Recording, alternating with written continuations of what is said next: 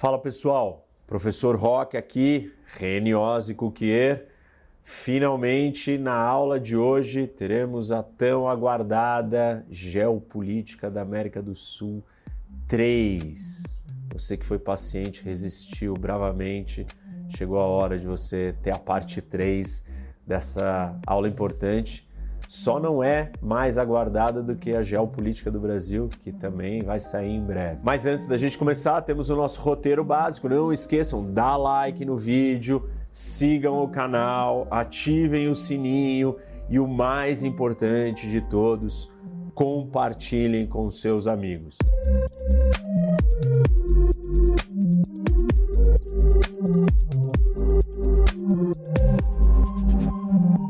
Vamos começar então. Primeiro, você precisa parar esse vídeo agora, agora, nem continua, e volta e assiste América do Sul 1 e 2. Claro, se você já assistiu, você continua. Se não, você chegou agora no canal ou não viu que tinham esses vídeos, chegou faz tempo, esse vídeo já faz um tempo, América do Sul 1 e 2, volta lá, assiste para você entender o nosso continente inteiro, como que funciona, e essa é a parte é, talvez uma das mais importantes ou mais interessantes. A geopolítica da América do Sul 3, na verdade, é a geopolítica de uma região chamada Cone Sul. E, é, como eu disse, é uma parte importante, mas é uma região na América do Sul que ela está embaixo do Trópico de Capricórnio. E o nome é Cone Sul porque é, esse espaço ele forma uma espécie de um grande é, triângulo escaleno, que todos os lados têm medidas diferentes. Eu disse que a região é importante, ou talvez mais estratégica, porque são as melhores terras do continente sul-americano. Nós temos planícies, é, o que faz o custo de construção, por exemplo, transporte e é, agropecuária serem muito mais baixos e o clima contribui também somando. Então, você tem a atividade econômica nessa região é, com uma vantagem geográfica que facilita. Na sua formação tradicional, a região do Cone Sul ela é composta basicamente por três países: Argentina, Uruguai e Chile. E esses três somados dão uma área de mais de 3,7 milhões de quilômetros quadrados. E se nós pegarmos as três capitais, Buenos Aires, Santiago e Montevidéu, elas estão praticamente no mesmo paralelo geográfico e elas são consideradas áreas de que a gente pode chamar de primazia urbana. Ou seja, essas cidades elas são muito maiores do que a segunda maior cidade, mais do que o dobro é, do tamanho da segunda colocada. Então, isso indica uma concentração de riqueza em poucas cidades, na verdade nas capitais, né? Buenos Aires, Santiago e Montevidéu. Por exemplo, Buenos Aires tem mais de 3 milhões de habitantes, enquanto Córdoba, que é a segunda maior cidade, ela possui um milhão e meio. No Uruguai, Montevidéu tem um pouco mais de um milhão de habitantes e a segunda maior cidade, que é Salto, tem pouco mais de 120 mil habitantes. E Santiago, no Chile, tem mais de 6 milhões de habitantes e Valparaíso, que é a segunda tem um pouco mais de um milhão. Isso demonstra uma forte desigualdade no desenvolvimento territorial desses países. Por essa razão, o presidente argentino Alberto Fernandes ele sugeriu até a mudança da capital nos moldes do que o Brasil fez num determinado momento da história, buscando trazer mais equilíbrio ou desbravar outras partes do país. Nós também temos o Paraguai, né, incluído na região. Claro que a performance econômica e social não é a mesma desses outros três países e até mesmo das regiões do Brasil que estão incluídas nesse espaço, né, ou nessa macro-região do Cone Sul. E uma das explicações né, para o Paraguai não ter conseguido potencializar as vantagens geográficas que essa região proporcionou para os outros três países, ou quatro, né, o Brasil incluído, ou os estados ali do Brasil que estão mais próximos da região, é outros fatores geográficos e geopolíticos também. Não podemos esquecer que o Paraguai é um país que não tem acesso ao mar. Inclusive, quem não assistiu, recomendo, relembro, assistam a minha aula que eu falo dos países sem saída para o mar, o landlocked countries, né? É muito importante. O acesso ao mar é um, um dos critérios é, geradores de riqueza. E na América do Sul nós temos dois países, que é a Bolívia e o Paraguai. Por acaso são os dois países mais pobres do continente, não têm acesso ao mar. Então, apesar da vantagem é, do Paraguai estar inserido no Cone Sul, nós temos outros aspectos geopolíticos bastante relevantes, né, como não ter saída para o mar, um dos mais relevantes de todos, é, que vão afetar a performance econômica do Paraguai. E claro, isso que eu estou falando, olhando somente pela lente geopolítica, né, gente? E, e essa ênfase, o, enfoque do canal e do tipo de visão que eu tento trazer para vocês. Isso não quer dizer que não existam elementos históricos, que não existam elementos institucionais, culturais, religiosos. Eu falo disso misturado às vezes, mas as pessoas se apegam muito é, como se eu estivesse reduzindo todas as explicações de tudo que acontece no mundo somente a geografia. Não, a geografia é um dos elementos que explica o a realidade dos países, não é o único. Eu escolho aqui dar uma ênfase maior para a geografia, porque pouco se fala dela e ela é muito básica, afinal de contas, é o tabuleiro é, que nós estamos inseridos e, como eu sempre repito, ele, ele se altera pouco e nós temos que lidar com ele. Esse é o contexto onde as coisas existem, onde as nações é, estão vivas, estão interagindo, estão disputando, estão tentando sobreviver, estão lidando com questões estratégicas. Por isso, a ênfase geográfica, e essa é um pouco da explicação do porquê o Paraguai né, não chegou onde ele poderia chegar. Só para amarrar também os dados do Paraguai, ele tem um pouco mais de 400 mil quilômetros quadrados e mais de 7 milhões de habitantes. O Brasil também faz parte, não é o Brasil inteiro, obviamente, vocês já sabem disso. E aí nós temos três estados do Brasil, que é Paraná, Rio Grande do Sul e Santa Catarina, são considerados parte da região do Cone Sul e se nós somarmos esses três estados, estamos falando de mais de 500 mil quilômetros quadrados. E como eu falei há pouco para vocês, o Cone Sul ele começa abaixo do Trópico de Capricórnio e o Trópico de Capricórnio ele cruza no estado de São Paulo, então dá para a gente tecnicamente colocar uma parcela do estado de São Paulo ou é, até expandir um pouco mais e falar que o estado de São Paulo pode ser parte dessa região. É, certamente, quando a gente olha para os indicadores econômicos, industriais, clima, enfim, urbanização, é, o estado de São Paulo tem todos os, os critérios é, capazes de se juntar a, a, essa região, ou, ou, enfim, ter a performance equivalente aos resultados desses outros países da região. E aí, se a gente considerar, então, é, esse Cone Sul expandido, né, que além dos três iniciais, o Paraguai, os estados do Brasil, esses quatro estados, incluindo São Paulo, nós vamos ter um território ou uma área é, com um tamanho de mais de 4 milhões e meio de quilômetros quadrados. Só para vocês terem uma ideia do tamanho que isso significa, essa área toda, se nós somássemos isso e considerássemos um país, esse seria o sétimo maior país do mundo. Ah, o sétimo maior país do mundo, vocês devem estar pensando, maior que a Índia. Em termos de população, se nós somarmos esses quatro, cinco países, né, só que aí o Brasil não é inteiro, mas são esses estados, nós teríamos 148 milhões de pessoas. Seria o seguinte: Argentina 45, Chile 19, Uruguai 3. E, e aí somarmos os estados do Sul e São Paulo, dá 73 milhões, o Paraguai mais 7, 148 vocês terem uma ideia, isso é maior do que a população da Rússia, que tem por volta de 145, e maior que a população do México, que tem por volta de 128. O clima é um fator determinante né, no sucesso dessa região, ou ele, o clima é positivo, porque a região está localizada entre o Trópico de Capricórnio e o Polo Sul, e com, por consequência, o clima predominante dessa região é o temperado, que tem as quatro estações do ano bem definida e o clima é mais moderado. Mas não é só o clima temperado que predomina, seja nos pampas uruguaios ou em partes da Argentina e no centro do Chile.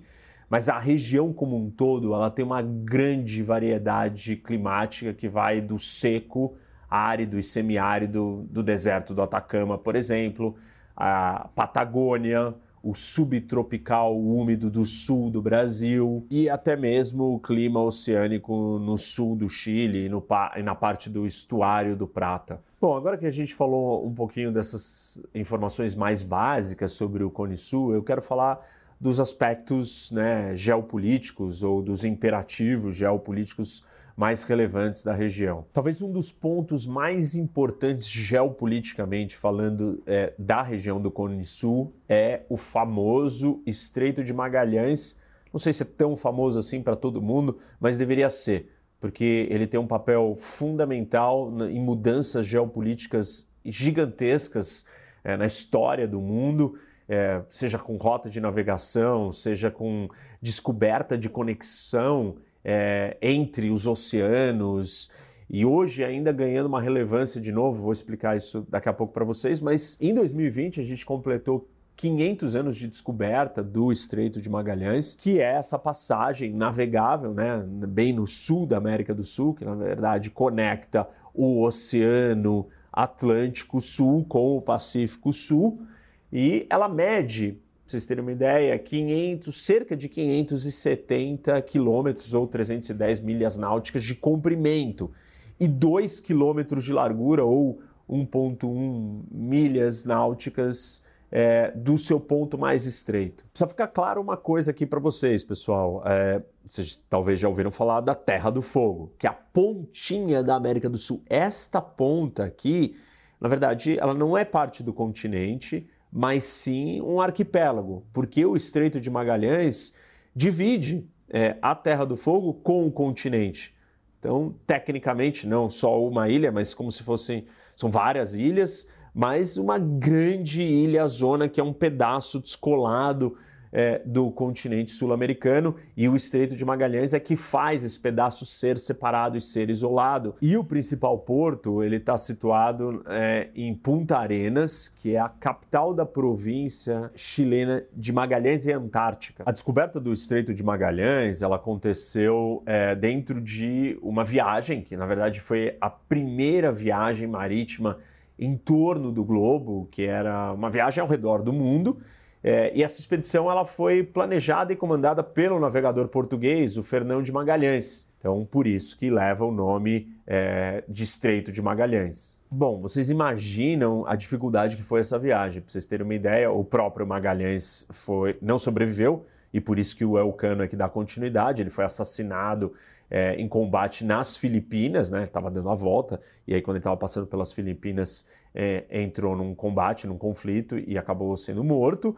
Mas dos 237 homens que iniciaram a jornada, só 18 retornaram. Essa viagem ela tem um, papel geopolítico muito importante, porque ela simplesmente permitiu que nós expandíssemos ou aumentássemos o tamanho do mundo em 60%. Nós não sabíamos né, é, que o Pacífico se conectava com o Atlântico e o Magalhães é quem dá o nome no Pacífico. O Magalhães batizou o mar de Pacífico porque ele passou muitos dias navegando é, num mar muito calmo, o que é atípico, porque o Pacífico é mais revolto, mais agitado do que o próprio Atlântico. É, tem uma outra comprovação na época importante, mas que vale ser relembrada para os dias de hoje, que é o fato da Terra ser redonda.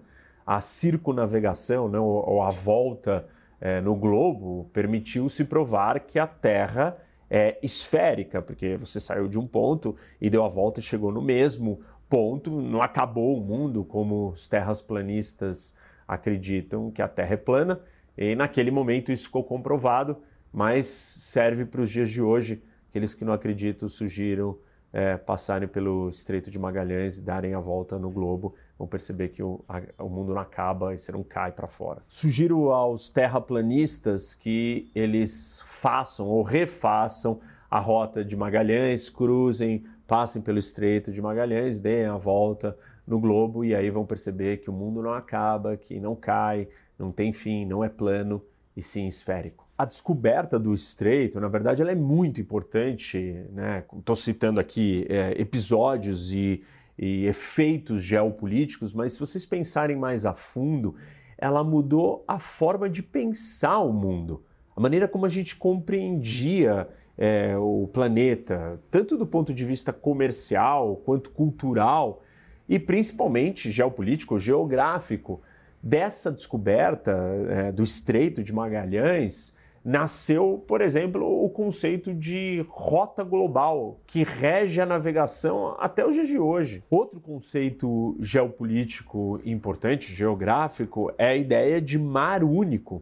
Né? Não existe é, oceanos separados, mas são todos um grande oceano que nós demos nomes para seções, para partes dele, mas no fundo nós estamos falando de um grande corpo de água que envolve o planeta. Um detalhe importante é que a rota é extremamente perigosa, ela é considerada um dos percursos mais difíceis de navegar no mundo, é, devido ao é, o quanto estreito é a passagem e as várias correntes de maré e ventos fortes imprevisíveis que tem na região. Se nós somarmos essas condições que eu citei é, com a forma labiríntica é, do estreito ou da, dessa passagem, nós vamos entender por que, que o Fernão de Magalhães precisou de 38 dias para completar a travessia e, e ela é bastante complicada, porque tem um caminho certo, vocês podem ver aqui no mapa, é, são cheios de passagens e esse, esse labirinto todo é, leva tempo com essas condições é, meteorológicas, enfim, de clima, então não é uma passagem fácil. Se vocês olharem bem para o mapa, vocês podem estar pensando, mas ah, então por que passar por esse estreito?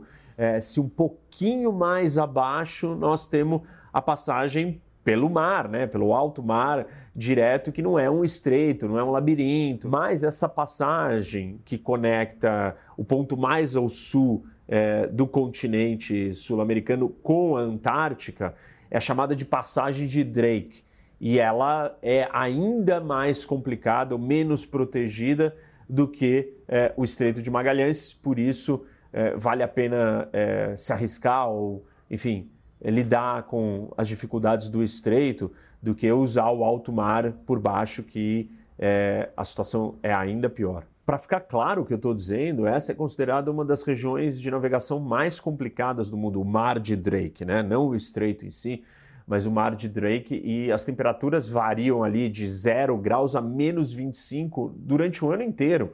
E nós temos ondas que vão de 6 a 10 metros de altura. O estreito é a maior e a mais importante passagem natural entre os oceanos Atlântico e Pacífico e antes de nós termos a abertura do canal do Panamá, que foi em 1914, o Estreito de Magalhães era a rota mais importante para quem estava tentando navegar do Oceano Atlântico para o Pacífico. Você não tinha é, o Panamá e você tinha que passar, então, é, pelo Estreito de Magalhães. Mas não é que com o surgimento do Canal do Panamá o estreito foi totalmente inutilizado.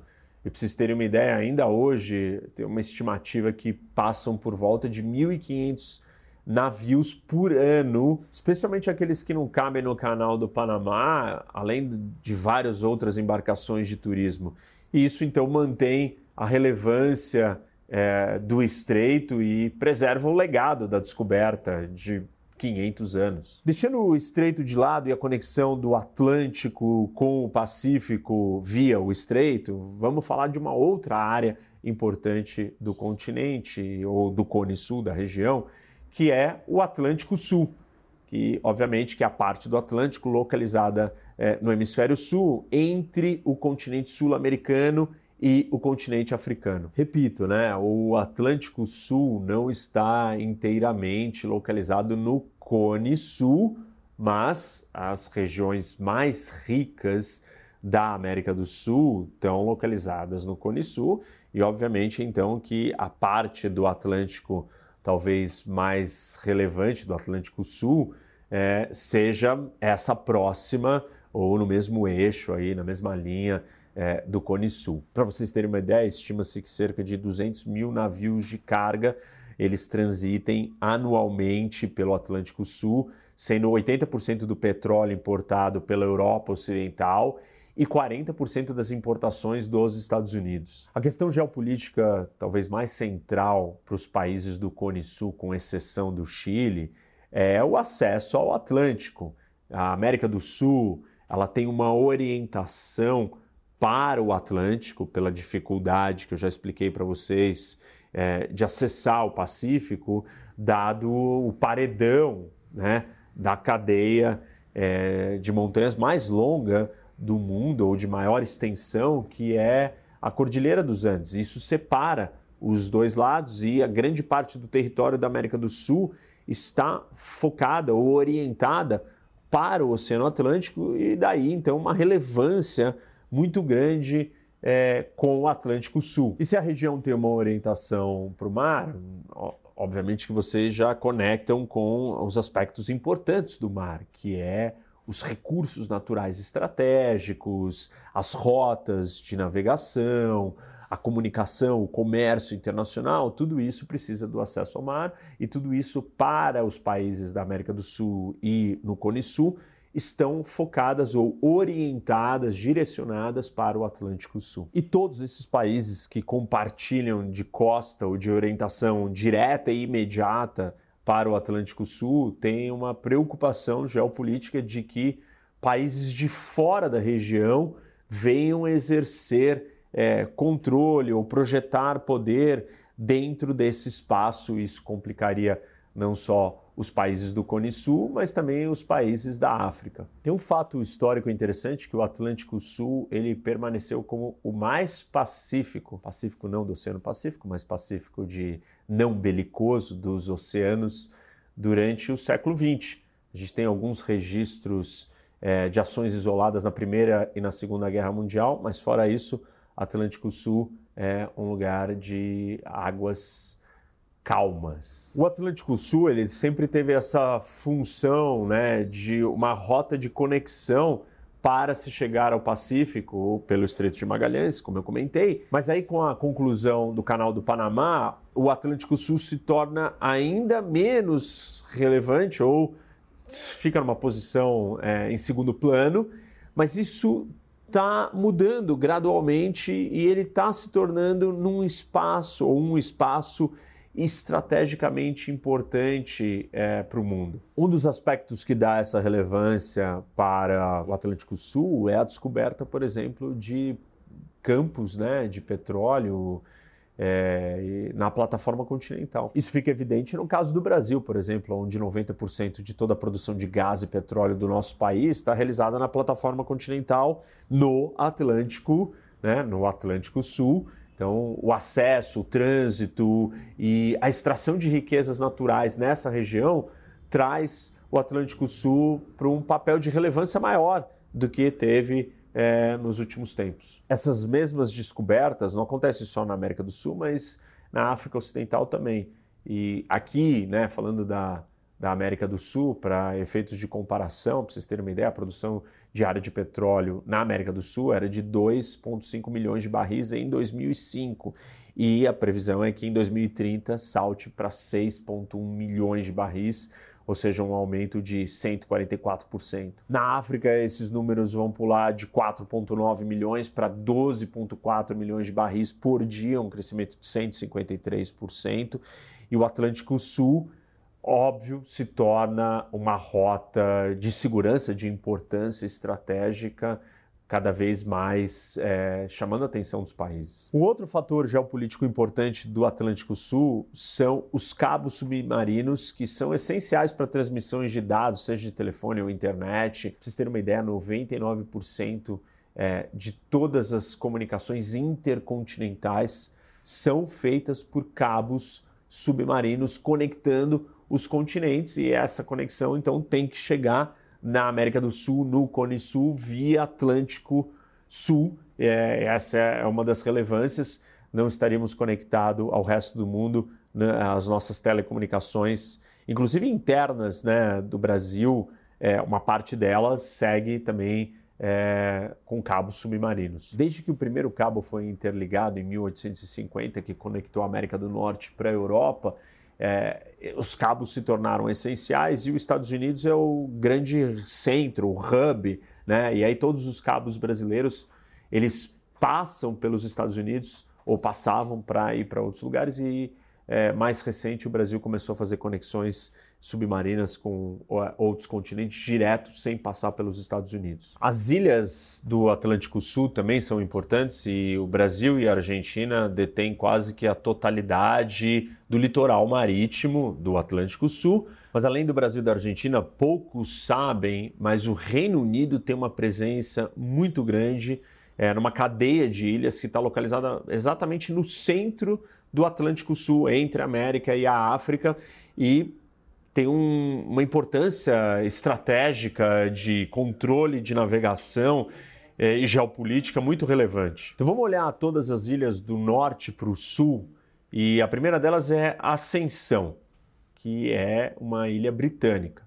Depois São Pedro e São Paulo, essa é brasileira o Atol das Rocas, próximo de Fernando de Noronha, e na sequência vem Fernando de Noronha, tanto o Atol das Rocas como Fernando de Noronha são brasileiros, Santa Helena, britânica, Trindade e Martim Vaz, brasileira, depois nós temos Tristão da Cunha, essa é britânica, é, Gonçalo Álvares, que é também chamada de Cough Island, britânica, Malvinas ou Falkland britânica, Geórgia do Sul britânica, Sanduíche do Sul e Orcadas do Sul, as duas também britânicas. Bom, dessas 12 ilhas, oito são britânicas e quatro são brasileiras. Claro, a Argentina tem ilhas ali próximas né, do continente, mas essas localizadas no Atlântico Sul são, são essas 12 ilhas e a maioria delas são britânicas. E dada toda a importância do acesso à costa, do Atlântico Sul, da descoberta de recursos naturais como petróleo, da exploração desses recursos na plataforma continental, é, as rotas de navegação, a presença britânica ou de uma potência extraterritorial que não é da região, é, controlando essas ilhas, tendo posse dessas ilhas, isso causa um temor, um receio geopolítico para os países do Cone Sul. Os detalhes dessas ilhas e da influência mais direta na geopolítica do Brasil eu vou explicar melhor é, na aula da geopolítica do Brasil. Outros dois países que têm relevância na região, não necessariamente um deles é, com presença física de território, no caso eu me refiro à China, mas como o, o maior parceiro comercial do Brasil desde 2009 e também o maior parceiro comercial da Argentina e da América Latina. Então, a presença é, da China se dá na região, não diretamente controlando territórios, mas é, com a, a, sua força é, econômica. Além da China, nós temos o, os Estados Unidos que, em 2009, recria a quarta frota naval americana, que é responsável pelo patrulhamento ou a, a região, a, o território, né, o espaço é, que essa frota está englobando é o Caribe e o Atlântico Sul ou a América do Sul. As outras frotas cuidam de regiões diferentes, como é, a frota do Caribe, frota do Oriente Médio, do Índico, enfim. É, então, os Estados Unidos recriam essa quarta frota para cuidar só dessa região em 2009 isso acontece. Além dos americanos dividirem a presença com os ingleses em três das suas ilhas, é, Ascensão, Geórgia do Sul e Malvinas. Malvinas é um capítulo à parte, né? Eu não vou entrar, vou fazer uma aula só sobre isso um dia. Aliás, muita gente me pede para fazer uma geopolítica das Malvinas, então vamos guardar esse conteúdo separado, mas é um episódio é, importante da história do Cone Sul, está localizada nessa ilha, é, exatamente nessa região do sul, mas dentro do mar. Além dos Estados Unidos e do Reino Unido, nós também temos que olhar para a China. Primeiro, porque ela, desde 2009, é o principal parceiro comercial do Brasil e se tornou o principal parceiro comercial da Argentina a partir do final de 2019. E aí desbancou o Brasil como o maior parceiro comercial. A China também é o maior parceiro comercial da África por 10 anos consecutivos e tem uma parceria estratégica com a África do Sul.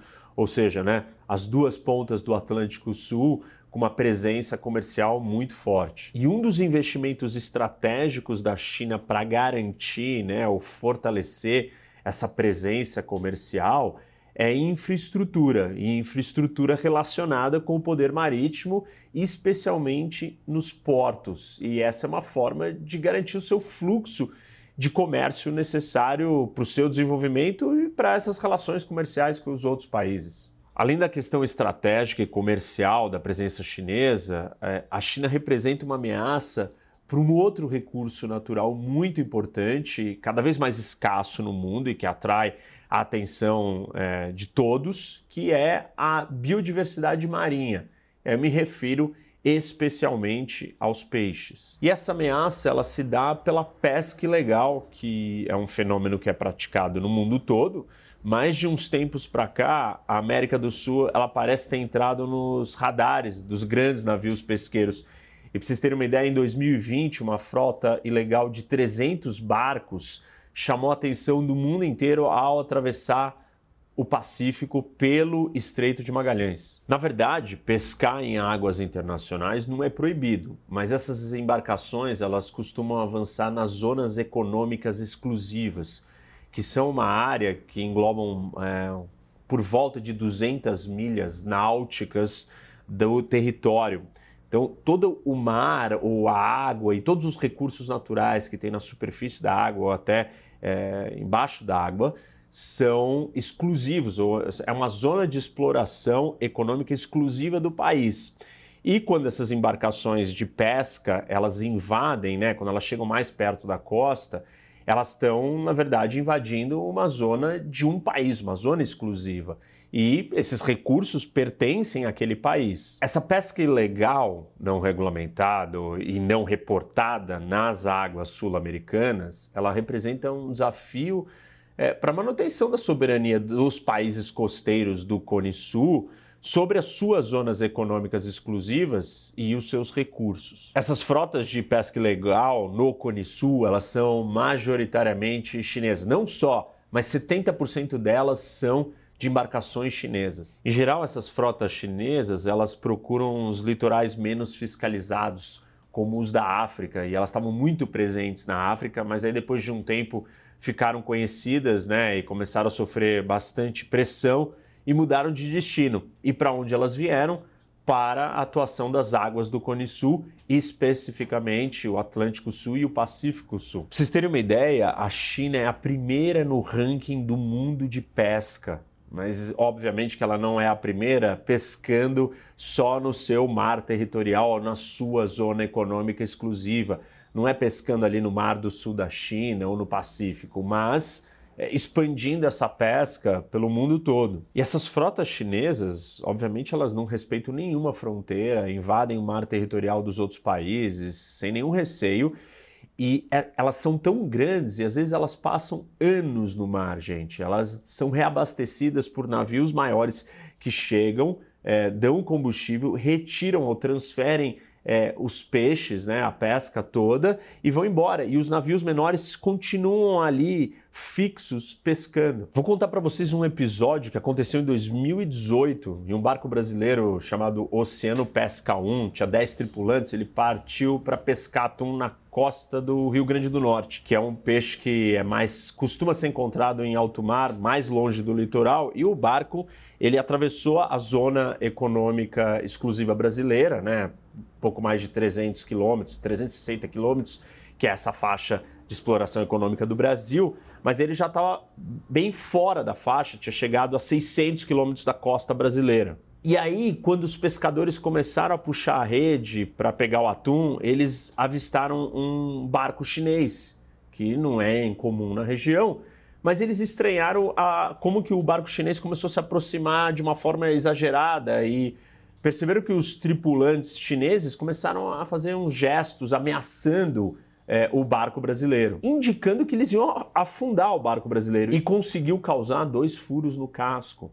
Os pescadores conseguiram é, acabar trazendo o barco brasileiro de volta, porque ele era ainda novo e feito de aço.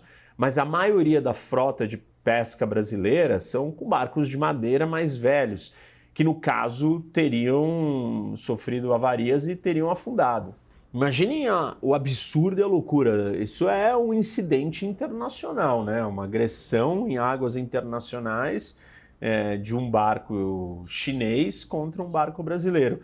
E, e assim, quando a gente olha para a costa da Argentina, é, a concentração de barcos chineses é ainda maior, porque as correntes frias da Malvinas elas têm muitos nutrientes, com isso muitos peixes. Então, a concentração de embarcações chinesas é, na costa da Argentina é ainda maior. Em 2016, nós temos um episódio parecido na Argentina, né, onde um barco chinês é, ele tenta jogar é, a sua embarcação contra um navio da guarda costeira argentina. E aí a guarda costeira argentina dá um tiro de aviso e eles continuam fugindo e ameaçando até que eles atiram e afundam o navio chinês. Eles resgatam o capitão e a tripulação, mas, enfim, um, um incidente já né, de conflito, de violência é, nessas águas. Como eu expliquei para vocês, esses barcos né, de pesca, eles não voltam para lugar nenhum. Eles ficam lá em alto mar pescando e são reabastecidos, enfim, a mercadoria é retirada. E obviamente que para isso ser mais simples e mais fácil, a China tem o interesse de criar uma base próxima, né, no caso do Cone Sul, e em 2013 ela iniciou conversas com o governo do Uruguai para construir um terminal de pesca onde ela ia sediar essas embarcações é, que dão apoio a, a esses outros barcos pesqueiros. É, felizmente, é, o acordo não saiu e, enfim, não foi criada essa base de reparo e fornecimento de recursos para para os barcos de pesca chineses. Mas, por um outro lado, infelizmente, é, o projeto chinês não morreu no Uruguai e eles se aproximaram do Brasil. E aí tem é, um projeto igual para construir um porto, um centro de abastecimento nos mesmos moldes que é, é era para ser feito no Uruguai, só que no Rio Grande do Sul. O município é no Rio Grande e é um projeto de investimento de 30 milhões de dólares para formar uma frota de 400 barcos pesqueiros. Além de uma planta de congelamento rápido para processar 500 quilos de peixe por dia e um porto para viabilizar as operações. Obviamente que, é, dado esse contexto, essa situação e a importância estratégica do Atlântico, da questão da pesca, para o Brasil e a maneira como a China tem é, entrado nessas zonas econômicas exclusivas, esse projeto é uma ameaça para o Brasil, é um risco é, à nossa soberania, aos nossos recursos naturais e a falta de capacidade de fiscalização da nossa costa imensa também vai facilitar é, que essa infraestrutura dentro do Brasil acaba, acabe servindo é, de apoio para essas atividades chinesas no nosso território. Bom, encerrando então a parte do Atlântico Sul ou da riqueza da costa, vamos falar talvez da maior vantagem geográfica e geopolítica do Cone Sul, que está na forma e extensão das suas bacias fluviais. Os rios Paraná, Paraguai, Uruguai, combinado com o Rio da Prata, né, que é um enorme estuário que deságua entre Buenos Aires e Montevidéu, eles são navegáveis na maior parte do percurso. Como eu já expliquei para vocês muitas vezes e continuo falando disso, isso é uma riqueza é, assim com um potencial incomensurável, porque isso é um meio de transporte mais barato, é, ele é dado, então é, isso até inclusive explica as grandes disputas e conflitos que houveram na, na América do Sul, talvez os maiores deles, ou os mais importantes, pelo menos para o Brasil, sem dúvida, foram os localizados nessa região, nessa área, pelo controle da Bacia do Prata. Um dos indicadores que dá para a gente mensurar e atestar é, essa capacidade geradora de riqueza é o IDH, né? o índice que mede indicadores como renda, educação e saúde, na América do Sul. E olhem que curioso, os três primeiros são da região. Chile, Argentina e Uruguai estão é, localizados aonde está a Bacia do Prata. E o Brasil, que é o sexto, e o Paraguai o oitavo. Um dado que atesta a capacidade de geração de riqueza da Bacia do Prata é que as duas cidades mais ricas da América do Sul, São Paulo e Buenos Aires, estão localizadas dentro da Bacia do Prata. A Bacia do Prata ela ocupa um território por volta de 3 milhões de quilômetros quadrados e as suas águas elas drenam quase um quinto do território da América do Sul, ou seja, 17%, e ela banha é, Argentina, Bolívia, Brasil, Paraguai e Uruguai, e a segunda maior bacia hidrográfica da América do Sul, só perde para a bacia amazônica mas ela está localizada numa região com um clima muito mais ameno, com um território mais acessível. Então, isso faz toda a diferença, apesar de não ser a maior. As outras características geográficas dão para ela uma importância econômica muito superior à bacia amazônica. Deixa eu mostrar aqui no mapa para vocês a localização exata e o encontro dos rios. E o Rio da Prata, ele é esse estuário criado pelo encontro do delta do Paraná e a foz do Uruguai, que eles se encontram e desagam no Atlântico. E esse é considerado um dos maiores estuários do mundo e sua amplitude ela vai aumentando conforme avança para o mar. Então atinge uma extensão de 290 quilômetros, essa abertura desse dente na terra para o mar, e isso é extremamente favorável para navegação e traz muita riqueza. Como eu disse, a importância dessa bacia é pela navegação e não só dos rios principais que eu já citei, mas os diversos afluentes que penetram para dentro é, do continente, dos territórios, né, dos, dos países é, que são que acessam a bacia. E na verdade, é, a importância geopolítica ela já acontece desde o início da colonização e despertou interesse de Portugal, Espanha, que consideravam o Rio da Prata um grande corredor para circulação de mercadorias e pessoas é, entre o oceano e o continente. Tem um outro fator ainda geopolítico estratégico interessante, que a Bacia do Prata, ela contém, né, ou ela tá, ela localiza quatro capitais sul-americanas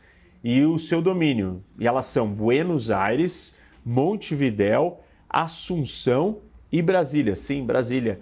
É, a Bacia do Prata ela chega até Brasília. E o coração é, da Bacia do Prata, o, o Heartland, vai, se é que a gente pode dizer assim, é a Tríplice Fronteira, onde tem Brasil, Paraguai e Argentina, que é uma região é, de preocupação, importância, de fluxo de mercadorias, de fronteiras abertas, inclusive a questão da presença é, de grupos terroristas, atividades é, ilegais de toda a natureza, e ela é também esse lugar, esse ponto central da Bacia do Prata. A importância das águas não está só é, na Bacia do Prata, com seus rios navegáveis, mas também nos reservatórios subterrâneos de água. E aí nós temos nessa região o maior aquífero transfronteiriço do mundo, o aquífero Guarani. Na verdade, uma curiosidade é que o maior aquífero do mundo fica no Brasil, Alter do Chão, mas o maior transfronteiriço, né, que atravessa e acessa outros países, é o Guarani. O aquífero ele se estende por quatro países: Brasil, Argentina, Uruguai e o Paraguai, e 70% da área está no subsolo brasileiro. Olha, nós estamos falando aproximadamente de 33 trilhões de litros de água, o suficiente para abastecer a população brasileira por dois anos e meio. E o importante é que o aquífero está localizado é, numa área de concentração populacional imensa. É, e isso ajuda nas atividades econômicas, indústria, agropecuária, abastecimento doméstico, inclusive. Existem municípios que o abastecimento de água ele vem totalmente do aquífero, exemplo é Ribeirão Preto. A Bacia do Prata ela foi sempre muito importante desde o início da colonização. Os espanhóis estavam preocupados em acessar minas de prata e o caminho para chegar nessas montanhas onde tinham é, é, a prata era pela bacia do Prata, né, ou pelo estuário, e ali foi fundado Buenos Aires, inclusive. e o intuito era impedir que os portugueses, ou chegar antes para impedir que os portugueses pudessem acessar essas mesmas minas de prata. E justamente daí vem o nome do rio, Rio da Prata, é, porque era por ali que se escoava a, a extração da prata nas montanhas próximas. Além da importância da bacia do Prata como um meio de transporte, ela ainda tem dois outros usos é, estratégicos muito relevantes, como a geração de energia e produção de alimentos. Uma característica da bacia do Prata que chama bastante atenção é o seu volume hídrico, ou seja, a capacidade de reposição anual de águas. Isso acontece pelos índices de chuva, né, que está relacionado com o clima tropical e subtropical úmido, e isso faz com que não exista uma escassez hídrica ou um estresse hídrico. Esse volume hídrico da bacia platina, um potencial de geração de energia hidrelétrica tremendo, que gira em média de 90 bilhões de quilowatts-hora. Eu não preciso dizer a importância da geração de energia, inclusive ela tem um efeito enorme na disputa por poder regional na América do Sul, o que levou a uma rivalidade entre o Brasil e a Argentina. Para isso, eu preciso explicar um pouco da história é, desse aspecto para vocês. A disputa dos dois países ela começa é, com a, uma questão geopolítica de mudança do eixo de tráfego comercial. Ou seja, a Argentina ela queria é, dar sequência, né, obedecer um eixo norte-sul da navegação é, da bacia, privilegiando, obviamente, o porto de Buenos Aires, e, e isso traria problemas para o Brasil, porque todo, tudo que a gente escoasse por essa rota desse eixo norte-sul, a gente ia acabar caindo em Buenos Aires e teríamos que pagar tributos e a economia brasileira ela ia estar tá dependente ou conectada em última instância à Argentina. Então, desde o começo, o Brasil não queria é, e, e entendia que isso seria um problema. Só que a alternativa seria não usar a bacia. E aí a resposta do Brasil é propor então uma política de deslocamento ou usar esse eixo para uma outra direção do leste para o oeste, com a intenção de escoar a produção do interior para o Atlântico. E essa política ela ficou conhecida como corredores de exportação, que eram nada mais, nada menos do que um sistema de transporte que utilizava a integração dos modais rodoviário, hidroviário e ferroviário, no sentido óbvio leste-oeste, onde vai escoar a produção das regiões é, até os portos do Atlântico Sul. Por exemplo, Paranaguá, é, Porto Alegre, Rio Grande, Santos e São Francisco do Sul. Os argentinos eles largaram na frente porque eles já tinham a vantagem de possuir essa malha ferroviária e hidroviária capaz de absorver a produção regional. A ideia do Brasil para contrapor Argentina e Buenos Aires era atrair o interesse, a vantagem do uso dos portos brasileiros pelos países da Bacia Platina. Então, para tirar é, Buenos Aires e Argentina como um, um centro, né, um hub é, de escoamento de tudo que existia na Bacia do Prata, o Brasil começa a oferecer outras vantagens com propostas de taxas mais baratas para quem usasse o nosso eixo, que era esse, esse eixo leste-oeste. Inclusive, até hoje, o Paraguai é, tem uma, uma taxa, um regime de tributação diferente, é, mais baixo para ele usar o porto de Paranaguá. Os dois países, tanto o Brasil quanto a Argentina, tiveram períodos de grande crescimento econômico, mas a Argentina é o primeiro grande milagre econômico da América do Sul. Isso acontece entre 1870 e 1940 e o Brasil se torna o segundo milagre econômico do continente, isso de 1937 até 1980. O milagre econômico argentino ele acontece logo depois da Guerra do Paraguai e da unificação definitiva do, do Estado argentino na década de 1860.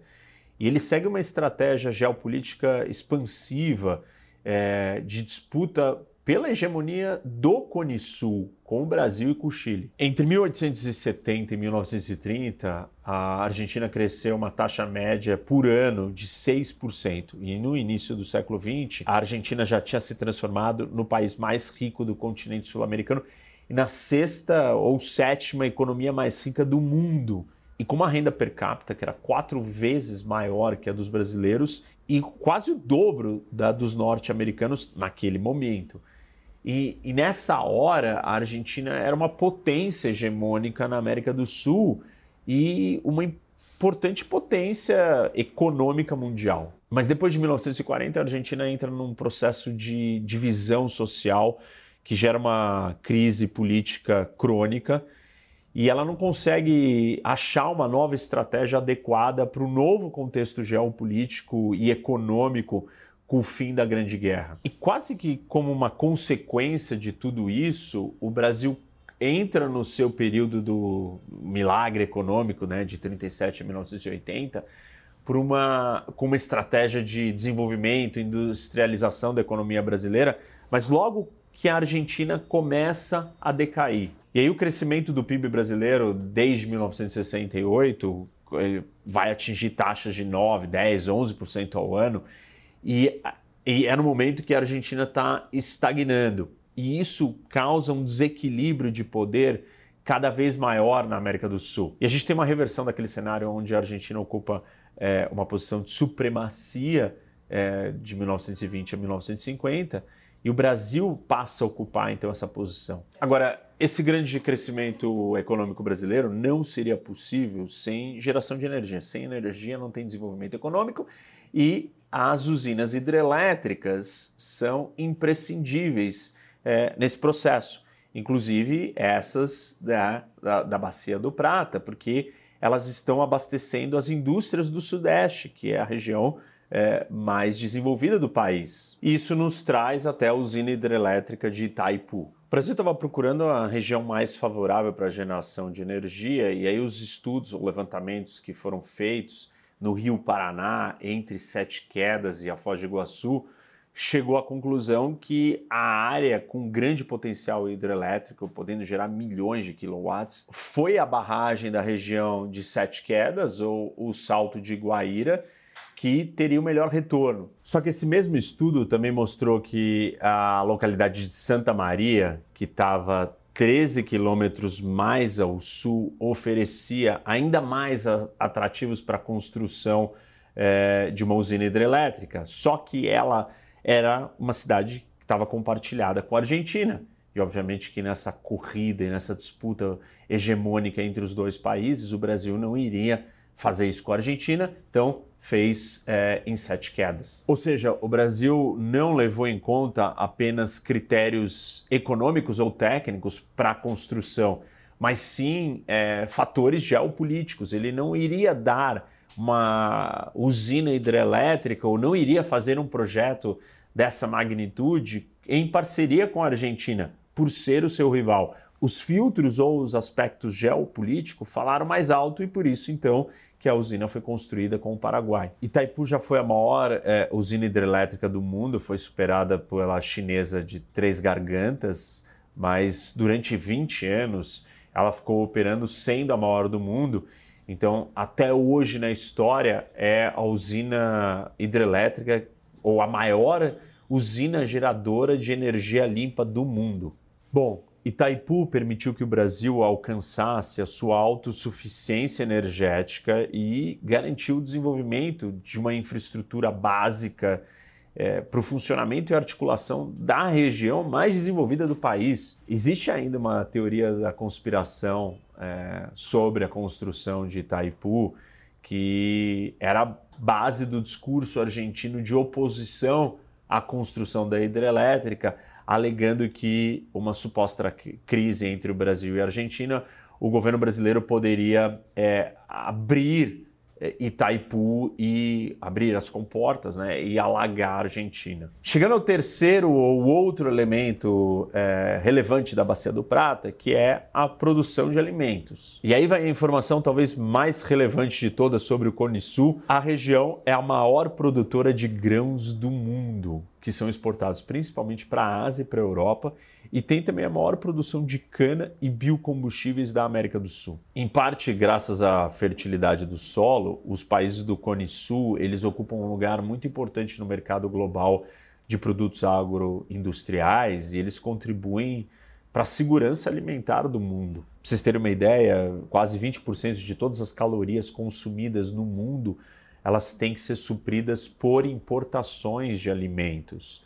E as perspectivas para o futuro é, são ainda maiores. A produção de alimentos precisa chegar em torno ou aumentar por volta de 60% até 2050. Dê uma olhada nesse gráfico aqui e dá para a gente perceber que um pequeno número de países concentrados em algumas regiões específicas corresponde a mais 70% das exportações para o mundo e que, óbvio, determinam a segurança alimentar. E dá para a gente ver aqui mais à esquerda o tamanho da contribuição do Mercosul comparado com as outras regiões do mundo. Ou seja, o Mercosul é o principal fornecedor líquido de alimentos, suprindo mais de 38% do déficit agroalimentar do mundo. E o Cone Sul, ele representa ou ele possui 9%, um pouco mais de 9% de todas as terras aráveis do mundo. Cone Sul é o celeiro do mundo, né? Essa frase famosa que a gente usa para o Brasil.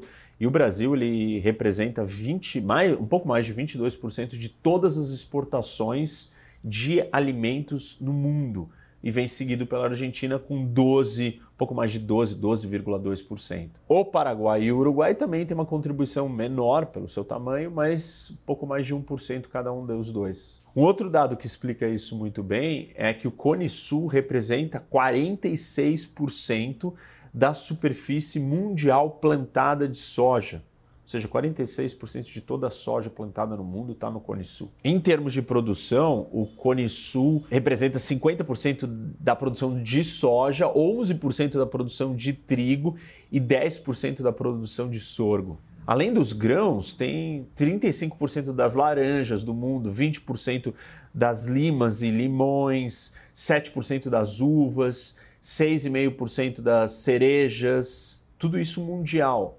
Gado são 24% da produção de gado do mundo, 22% da de frango. Olha, em 2015, só na área de soja no Cone Sul, ela ocupava um espaço equivalente ao território da Alemanha, Portugal e Bélgica somados. Bom, na verdade, se nós olharmos bem é, para o Cone Sul, ele tem um potencial gerador de riqueza e desenvolvimento equivalente à quantidade de área ou a geografia da América do Norte.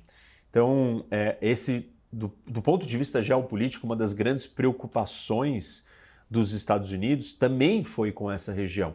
E mais ainda, uma das explicações geopolíticas de por que, que os Estados Unidos está na posição que ele está é pela separação é, ou isolamento dessa região do Cone Sul com o resto do mundo. Se o Cone Sul tivesse um acesso é, maior para outras partes, a capacidade de geração de riqueza dali seria capaz de desafiar outros grandes, grandes áreas, como é, o coração da Eurásia ou a América do Norte, onde está os Estados Unidos.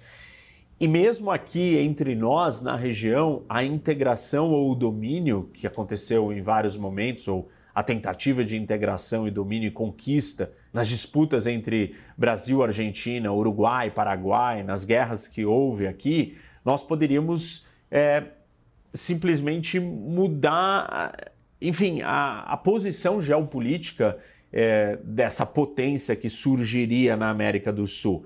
É, um país que conseguir unificar todo o Cone Sul dentro de uma única nação, ou dentro de um único, uma única organização política, seria capaz de ter uma vantagem é, geopolítica gigantesca. Somado isso com o resto da América do Sul, é, com as outras áreas que nós ainda estamos desbravando e descobrindo riquezas, como a da própria Amazônia, e como, como usar, ou como ocupar, e como explorar, e como preservar a região, é, se juntada com o Cone Sul, nós teríamos é, uma vantagem imensa mas essa disputa aconteceu durante muito tempo entre Brasil e Argentina. Chegamos no momento de estabilização, os dois maiores países é, dessa área, e não parece que nós vamos é, ter uma conquista nem de um nem de outro, e muito menos uma unificação numa espécie de mercado comum, como é o projeto do Mercosul, é, mas que não ganhou o corpo que deveria ganhar é, para que nós fôssemos uma única força territorial e política, usando todos esses recursos geográficos é, que estão à disposição dessa região. É a mais importante da América do Sul, disparado, é, e daqui provém toda a riqueza do resto do continente, ainda é, no contexto econômico, comercial, é, e, enfim, de rotas e tudo mais do que nós temos no mundo hoje. E por ser essa região tão importante, então o Cone Sul ele complementa ou ele talvez é uma peça central é, no que é a geopolítica da América do Sul e, obviamente, o que está por vir, que é a geopolítica do Brasil. É, em breve, está chegando a hora, não desistam, continuem atentos aqui, esperando. Estou produzindo, é, amarrando tudo isso de uma forma mais didática para vocês conseguirem é, absorver o máximo que puder desse conteúdo. Espero que vocês tenham gostado. Não se esqueçam de dar like no vídeo, seguir o canal, ativar o sininho para receber notificação quando tem vídeo novo. E o mais importante, sempre compartilhem e venham debater com o professor Rock.